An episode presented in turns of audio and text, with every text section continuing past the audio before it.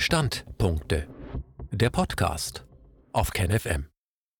Verclusterung oder die Strategie der Corona-Putschisten. Im März 2020 ist die neoliberale Epoche vor unser aller Augen in sich zusammengestürzt. Seither regieren irrationale New Age-Sektierer. Deren Strategeme sind Verclusterung und Zentralisierung, doch es tun sich demokratische Wege aus der Zivilisationskrise des Westens auf. Ein Standpunkt von Anselm Lenz. Zum Thema Corona gibt es von Anbeginn gut begründete Ansichten, die stark von den Verlautbarungen von Regierungseinrichtungen und Konzernmedien abweichen. Zum einen wurde dargelegt, dass SARS-CoV-2 und dessen Mutanten nicht oder nicht wesentlich gefährlicher sind als die Grippeinfektwellen vergangener Jahre und dies zumindest seriös und öffentlich diskutiert werden muss, damit abgewogen und verhältnismäßig entschieden werden kann. Diese Abwägung zwischen der Regierungs- und Konzernlinie einerseits, unabhängiger Wissenschaft und Bürgertum andererseits hat nie stattgefunden. Dies stellten mehrere Gerichte bereits fest. Mit der gewaltsamen Unterdrückung tausender oppositioneller Mediziner wurde es lebenspraktisch evident gemacht.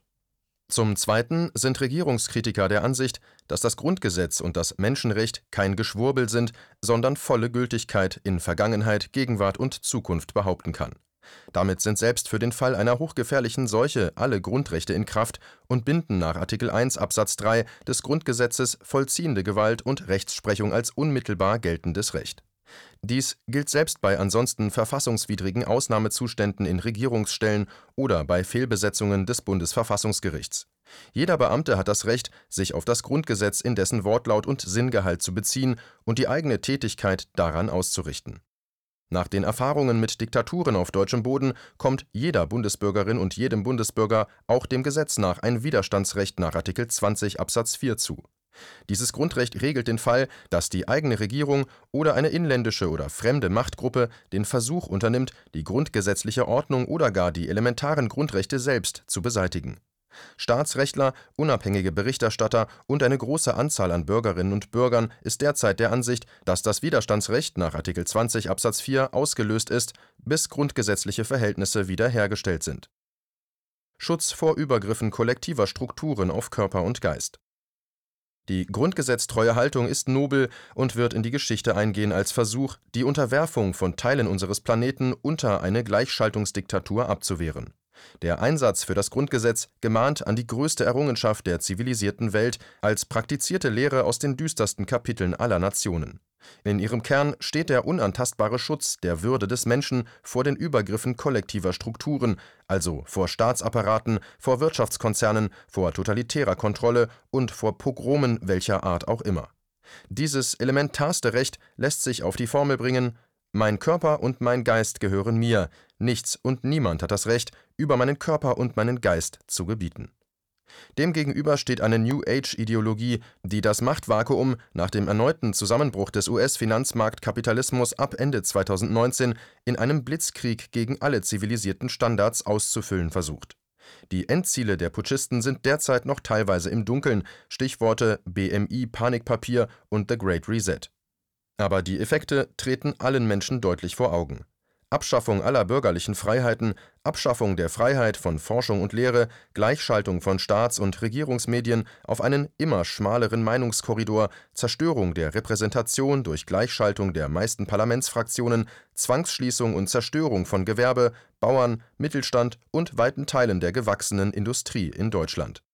Unterdrückung der rechtsrepublikanischen Opposition, Einhegung, Bestechung oder Zensur der liberalen und linken Opposition Verängstigung von Kindern und Alten, Spaltung der Gesellschaft in zutiefst verfeindete bis fanatisierte Lager, systematische Verdummung der Bevölkerungsmehrheit, Aufbau der totalitären digitalen Kontrollgesellschaft, Einsetzung des totalitären Grenzregimes und Beendigung jedweder Migration, systematisch erzeugtes Misstrauen und feindliche Frontstellung der beiden wesentlichen Geschlechter von Frau und Mann Aufbau eines Denunziationssystems und das Verheizen der Sicherheitsorgane gegen die eigenen Bürger bis hin zum dreuenden Bürgerkrieg gegen eigene Familienangehörige. Eine irre De-facto-Impfzwangskampagne zum Wohle der US-Pharmakonzerne und auf Kosten vieler Menschenleben. Der Mensch als solcher ist der Feind der Corona-Putschisten. Feinde des Menschseins. Frage. Doch was treibt den fanatischen Irrationalismus und die Menschenfeindlichkeit der New Age-Sektierer an? Antwort: Eine Weltidee. Und zwar eine Weltidee, der sie alles andere unterzuordnen trachten. Um diese Weltidee herauszuarbeiten, muss zunächst konstatiert werden, was sie nicht ist. Die Weltidee der Corona-Putschisten ist im Effekt der totalitärste Apparat der Geschichte, Zitat Professor Giorgio Agamben. Und nach der Dimitrov-These eindeutig faschistisch. Frage: Aber ist der Begriff brauchbar? Taugt er zur Erfassung dieser amorphen Chimäre, die uns unter dem Stichwort Corona so feindlich wie nie entgegentritt? Antwort: Im Verhältnis zu den historischen Faschismen des 20. Jahrhunderts propagiert das Corona-Regime zumindest an der Oberfläche keinen Rassen-, Frauen- und Judenhass, auch wenn effektiv Schwarze und Frauen drastische Nachteile durch das Corona-Regime erleiden. Dies, weil zum Beispiel der Hunger in der Welt insbesondere in Afrika zunimmt und Familienverhältnisse und Kinderbetreuung in Europa kollabieren. Das alles trifft naturgemäß Frauen, aber auch alleinerziehende Väter aus Arbeiterklasse und Mittelschicht weit stärker. Der Begriff des Antisemitismus ist einer derart schamlosen Weise der Ausbeutung für Regierungs und Konzernprogramme unterworfen worden, dass dazu an anderer Stelle ausführlicher publiziert werden muss. Das Corona-Regime trägt also effektiv faschistische Züge und kann als Neofaschismus bezeichnet werden. Um dem Täterprofil und der Motivation der handelnden Putschisten näher zu kommen, taugt er wenig Ebenso sind die Begriffe Kommunismus und Marxismus wenig für eine Analyse hilfreich, denn es handelt sich objektiv nicht um Kommunisten und Marxisten, die das Putschistenregime geplant haben und durchführen. Es ist aber möglich, dass sich einzelne Beteiligte auf Ideologiefragmente des Maoismus stützen, wie etwa die Journalistin und demokratischer Widerstand Redakteurin Aya Velasquez belegte. American Angst die Elemente der Panikerzeugung können nur als überwiegend typisch US-amerikanisch bezeichnet werden. Angst vor dem eigenen menschlichen Körper und anderen menschlichen Körpern, Angst vor Berührungen und der Natur, die als bedrohlich empfunden wird, als Quelle von Leid und Elend. Angst vor der mikroskopisch kleinen Ebene und vor Verunreinigung des eigenen Seins durch Eindringlinge. Angst vor fremden Sprachen, insbesondere vor Deutsch, Französisch und Russisch. Angst vor unsichtbaren Bedrohungen aller Art, Angst vor anderen Kulturen und fernen Ländern, die entweder als verfeindet und damit als überlegen empfunden werden und gerade deshalb als unheimlich oder